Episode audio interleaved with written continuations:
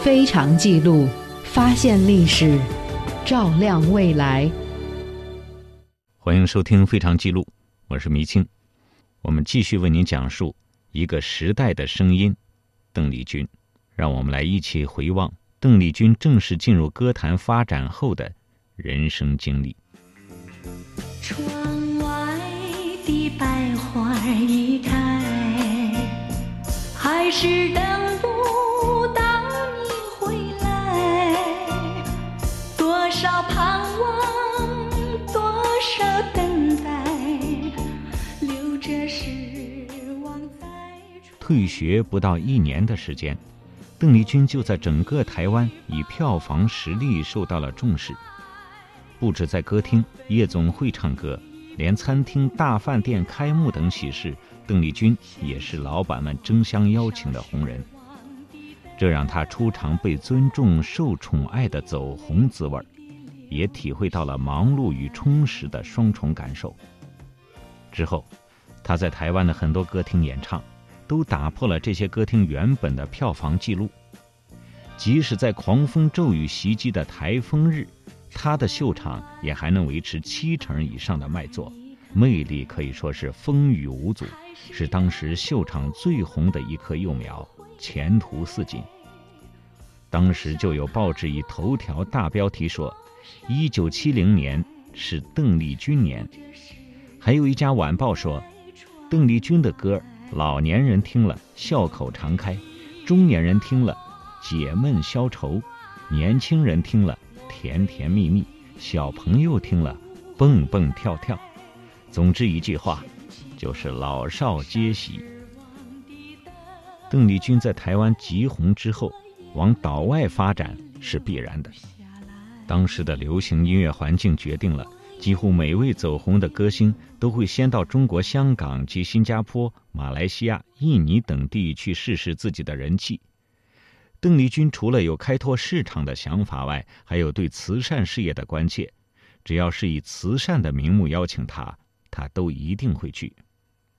就这样，邓丽君与香港结下了善缘。一九六九年十二月。善缘牵引，他为助学义卖，踏上了这片被誉为东方之珠的土地，从此就与这块土地展开了不可分割的密切联系。香港渐渐地成为了邓丽君的第二故乡。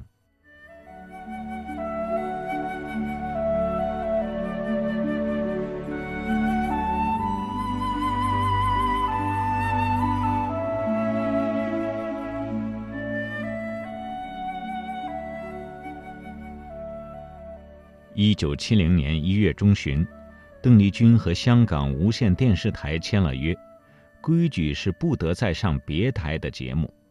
她的生活除了晚上到各夜总会去作秀，演唱完就回酒店。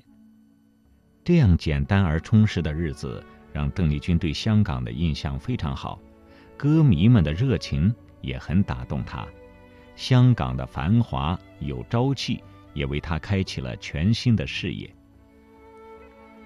第二次踏上湘江的他，仍然是因着一个善缘。当时，他随着凯声综合艺术团到香港登台演出，这回是为街坊会福利基金筹募。演出当晚，邓丽君受邀于无线电的欢乐今宵节目，旋即被媒体大众关注。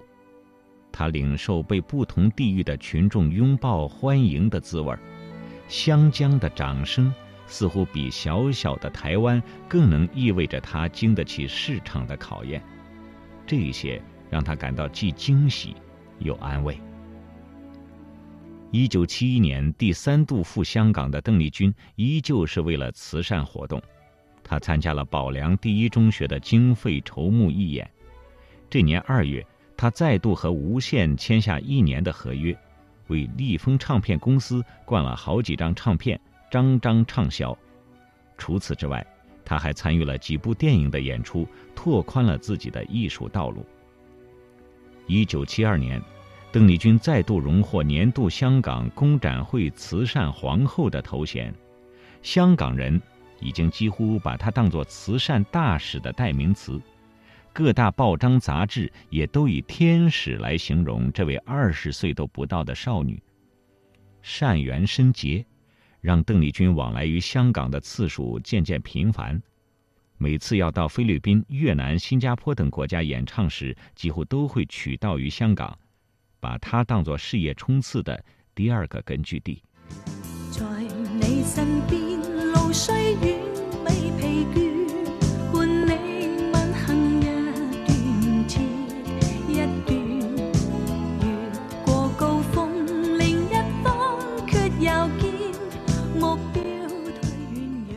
一九七三年对邓丽君而言是重要的人生转折年。年初，日本渡边公司的星探佐佐木幸男到香港休假游玩，香港的宝丽金制作部部长招待他到歌厅听歌。这场秀一共有十个人唱，之前的几个他都没有太多的印象，直到邓丽君出来唱压轴，仅仅三首歌，佐佐木就被完全震撼了。那种温柔、亲切、婉约的唱法，非常适合日本人的胃口。佐佐木怀疑自己是不是酒喝多了，听力受酒精的影响，评断不够专业。第二天，他决定再听一次。他找到了最前排的位置，特意只点了可乐，滴酒不沾的，耐心等到邓丽君出场。这一次让他更加惊叹。他后来回忆当时的情景说：“那种歌声给我的感受，只能用冲击两个字来形容，让我全身都专注到麻痹起来。”第二天，他立即到唱片行买齐了邓丽君所有已经出版的唱片，回旅馆听，两百多首歌，一首又一首，很用心地听到了天亮，越听越爱，不能释手。他当下就做了一个决定，这样的歌手，非把他请到日本签约不可。于是假还没有休完，佐佐木就提前赶回日本的宝利多，在公司里放给所有人听，一遍又一遍，请大家立刻决定要不要签他。当时在公司任管理部部长的周牧人回忆说。我们当时都有佐佐木幸男明天就要把邓丽君签回来的感觉，公司几乎是全数无异议的通过。在我印象中，那是我们第一次完全没有任何阻力的顺利通过签一个新人，也是绝无仅有的一次。然而，邓丽君的第一张日文专辑是今夜或是明宵，市场反应却并不理想。只在全日本畅销歌曲排行榜排得了第七十五名，这令唱片公司上下对佐佐木的眼光抱了怀疑的态度。当时立即召开了制作会议，决定是不是要继续推捧邓丽君。周牧人记得当时的投票结果是十五个人投反对票，只有四个人决定坚持。佐佐木幸男当然是这四个人之一。他非常激动的请大家再给邓丽君一次机会，甚至说出如果这一张再不成功，我就辞职不干的重话来。其实大家都知道，邓丽君的第一张唱片卖的不好，主要是歌曲的填词、旋律都不够好，宣传也不够用心，加上邓丽君本人又是一个默默无闻的新人，公司当时根本没有权力去推。然而，邓丽君却一句怨言都没有，反而一再检讨自己，认为是自己努力不够，发音不够标准，歌声辨识度不高，似乎要把所有的责任都往自己身上扛。这让老板周牧人感动不已。从此，邓丽君更加努力，她认真的在发音练习和感情表达上做改进。承受着一切新人可能有的遭遇和磨砺，勇于再接受挑战。终于，功夫不负有心人，一九七四年，邓丽君推出了自己的第二张唱片。这张唱片经过制作人的改弦易辙，凭借着一首有些哀怨味道的成熟歌曲《空港》，而一炮走红。自六月五日推出不到一个月，就挤入全日本排行榜的前十五名。邓丽君更是一举获得了1974年日本最佳新人歌星奖。这张唱片最终销售量也突破了75万张以上。佐佐木幸男总算扳回了面子，庆幸自己终究没有看走眼。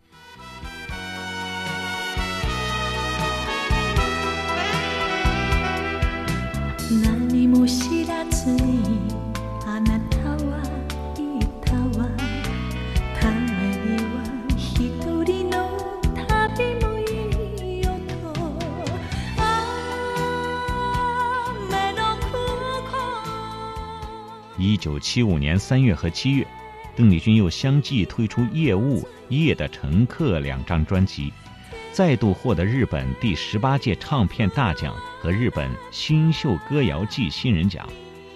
同时，他也和香港宝丽金签约。随后在新加坡、吉隆坡等东南亚各地演唱，忙到十月才返回日本。一九七六年一月，他又发行了《爱的世界》专辑。三月在香港丽舞台举办三场个人演唱会，事业可谓如日中天。那时，他特地邀请日本的二十人大乐队为他伴奏，日本的当红艺人本乡直树为他做节目串场的特别嘉宾。这场演唱会，让日本宝利多同行的一票经纪人亲眼见识到了他的巨星魅力，感受到他风靡香港的程度。才知道这两年来日本对他的新人待遇，其实他可以完全不必忍受。但是邓丽君为了挑战自己，却本分而认命地承受了一切。一九九二年，邓丽君回台湾时，华视曾做过一次独家专访。主持人问他，唱过数百首歌曲，最喜欢哪一首？他的答案是：我只在乎你。这首歌的日文版《任时光从身边流逝》，也把他在日本发展的成绩推到了最高点，是那时连日本歌星都无人能及的日本有线大奖、全日本有线放送大奖的三连霸，甚至于到今天，都没有人打破这项纪录。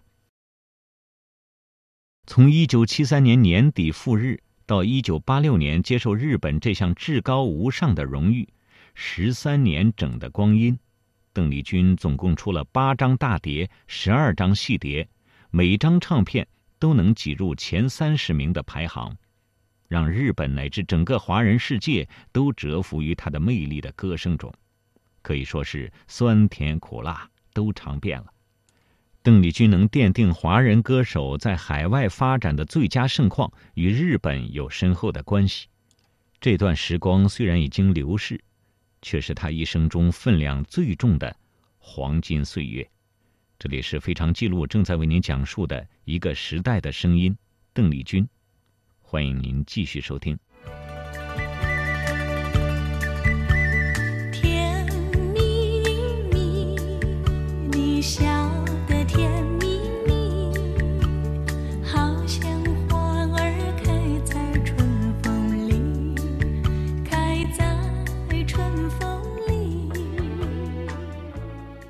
取材自印度尼西亚民谣的《甜蜜蜜》是邓丽君的招牌歌之一。录制这首歌时，正是她对爱情最憧憬、身边有众多人追求，还没有被爱情刺伤过的花样年华。因此，诠释起这首歌曲时，就显得分外的甜蜜。其实，在真实的人生里，邓丽君的情路走得很辛苦，围绕在她身边的人虽然多。可惜没有一个可以走进他的内心，唯一爱到谈及婚嫁的，却又伤他最深。恋情应该是他心灵角落里最不愿被提起的一段。在经历了与马来西亚实业家林振发和功夫巨星成龙的爱情夭折后，一九八一年，从美国留学回到台湾的邓丽君，认识了大马唐王第二代郭孔成。仪表堂堂的郭孔成在海外求学颇有内涵，和邓丽君处处匹配。当时他负责管理香格里拉饭店，经营手法也很得体，事业成功，人品良好。更令邓妈妈中意的是，他并不是看上邓丽君的财富与名气才与她交往，他们的恋情进行得很顺利，邓妈妈也由衷赞成他和郭孔成定下来。不久，两人就定下了婚约。邓丽君手上戴着钻戒，脸上洋溢着幸福的微笑，甚至在香港新医馆神采飞扬地举行告别歌坛的最后演唱会。准备嫁做人妇了，婚期定在了一九八二年的三月十七日。然而世事难料，就在订婚不久之后，郭孔成的母亲罹患乳腺癌，不幸去世。郭家人提出希望在百日之内结婚，否则就要等三年以后再谈。郭家权势颇大的高龄祖母此时却提出严苛条件。来要求邓丽君停止一切演唱活动，专心做个妻子，更要断绝和演艺界的所有关系。所有追求她的男朋友当然也不得再来往，必须划清界限。邓丽君为了爱，答应做到所有的要求，愿意放弃璀璨的舞台生涯，但只求郭家能允许她只做一个单纯的唱片歌手。因为如果连这最低的底线都弃守，他就再也不是他了。然而，邓丽君的委曲求全并没有得到同情。他在矛盾中想寻求支援时，郭公子也没有出面支持他。三个月期限未到，郭家就传出了解除婚约的消息。充满憧憬的婚姻成为了泡影。邓丽君内心极度不平衡。却谨守分际，不争不闹，黯然离开，从此绝口不提这桩婚事。这段原本令人艳羡的恋情，也成了邓丽君永远的痛。于是他不再念想感情，而是努力于事业上的冲刺。有人说，他后来在日本取得三连霸的辉煌成绩，也是婚变之后的移情作用。如果他真的应允郭家而早早的退出演艺圈，这一切荣耀都不会有了，他的人生也就完全不一样了。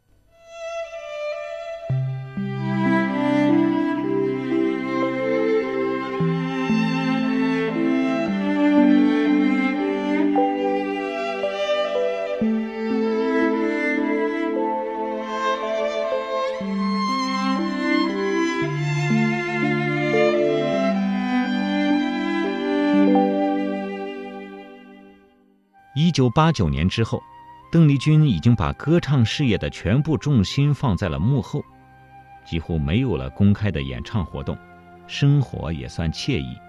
她定居巴黎，在香榭丽舍附近买了古色古香的房子，一边学法文，一边持续飞去伦敦上声乐课和歌剧方面的课程。周末假日跑博物院、美术馆，充实自己的艺术涵养。日子丰富而充实，偶尔抽空来回于中国香港、日本之间，多半是为了录音，并且积极学习音乐监制、填词作曲等幕后工作，心情渐渐稳定。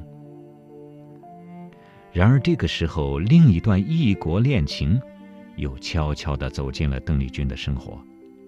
史蒂芬，一个比邓丽君小十五岁的法国男子。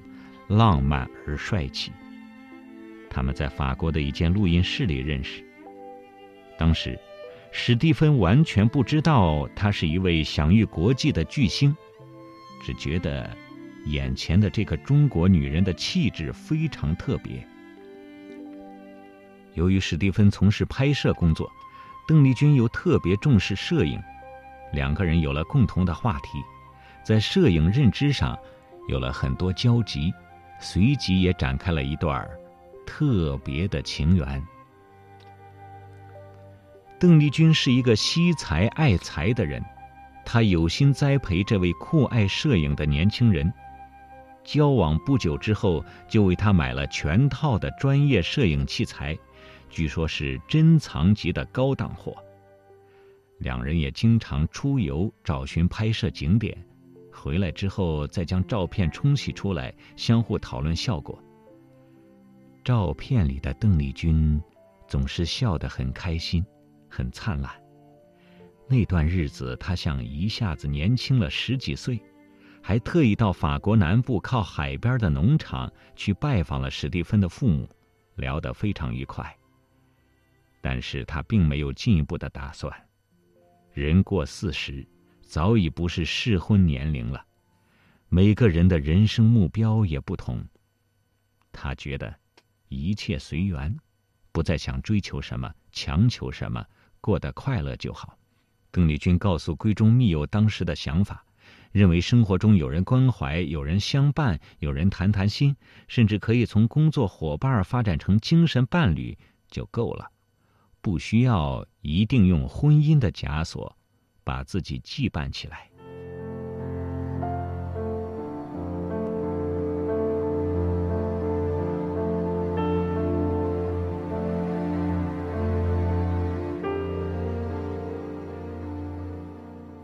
邓妈妈后来也回忆起邓丽君带史蒂芬回家和大伙儿吃年夜饭的情景。她说：“史蒂芬看起来蛮老实的，话很少，人有些腼腆，但动作优雅，有欧洲男士体贴有礼貌的气质。”邓妈妈并不在意他是不是中国人，年龄是否匹配，她只说：“邓丽君都过四十岁了，自己有分辨的能力。”只要史蒂芬能好好照顾邓丽君就够了。只是邓妈妈万万没有想到，史蒂芬并没有照顾好邓丽君。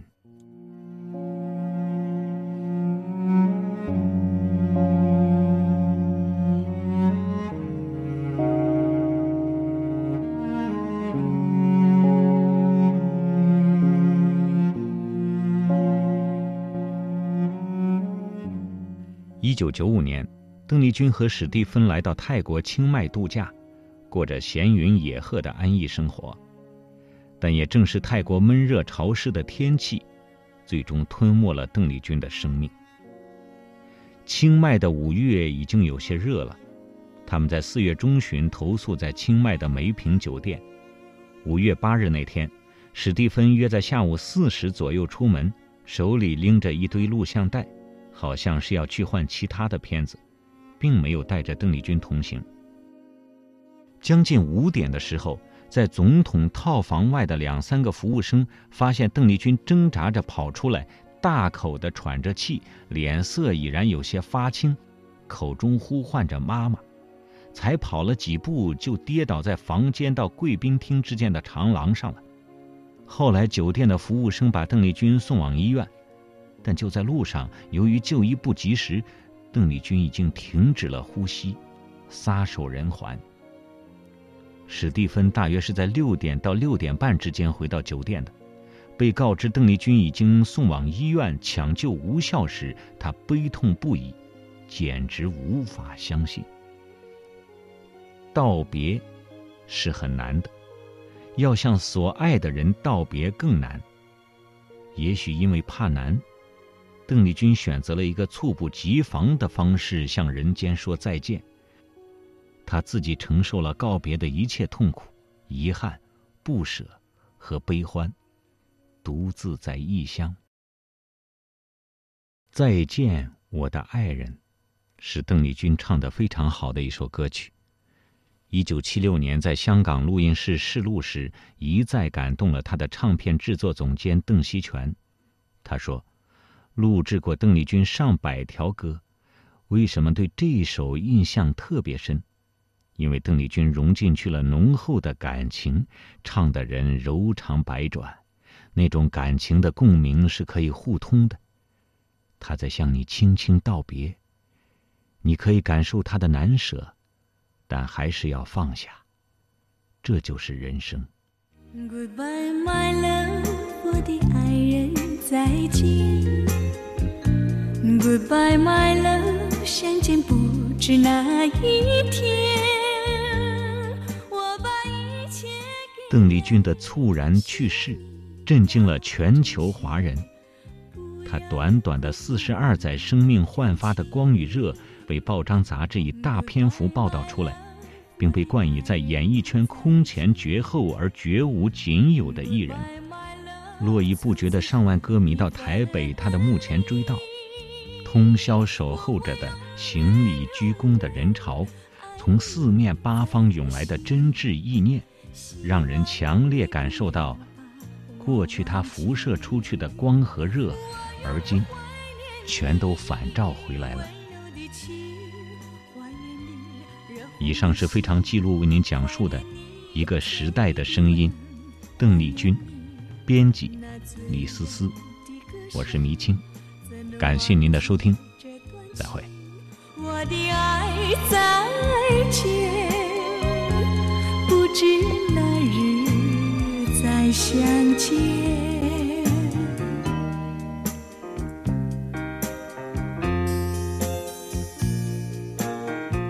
再见了，我的爱人，我将永远不会忘记你，也希望你不要把我忘记。也许我们还会有见面的一天，不是吗？Goodbye, my love，我的爱人，再见。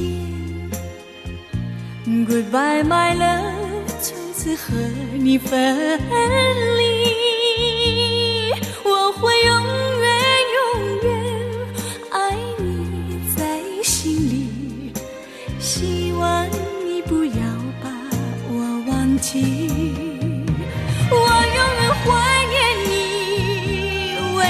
的情，怀念你热红的心，怀念你甜蜜的吻，怀念你那醉人的歌声，怎能忘记？这段情，我的爱再见，不知哪日再相见。我的爱，我相信，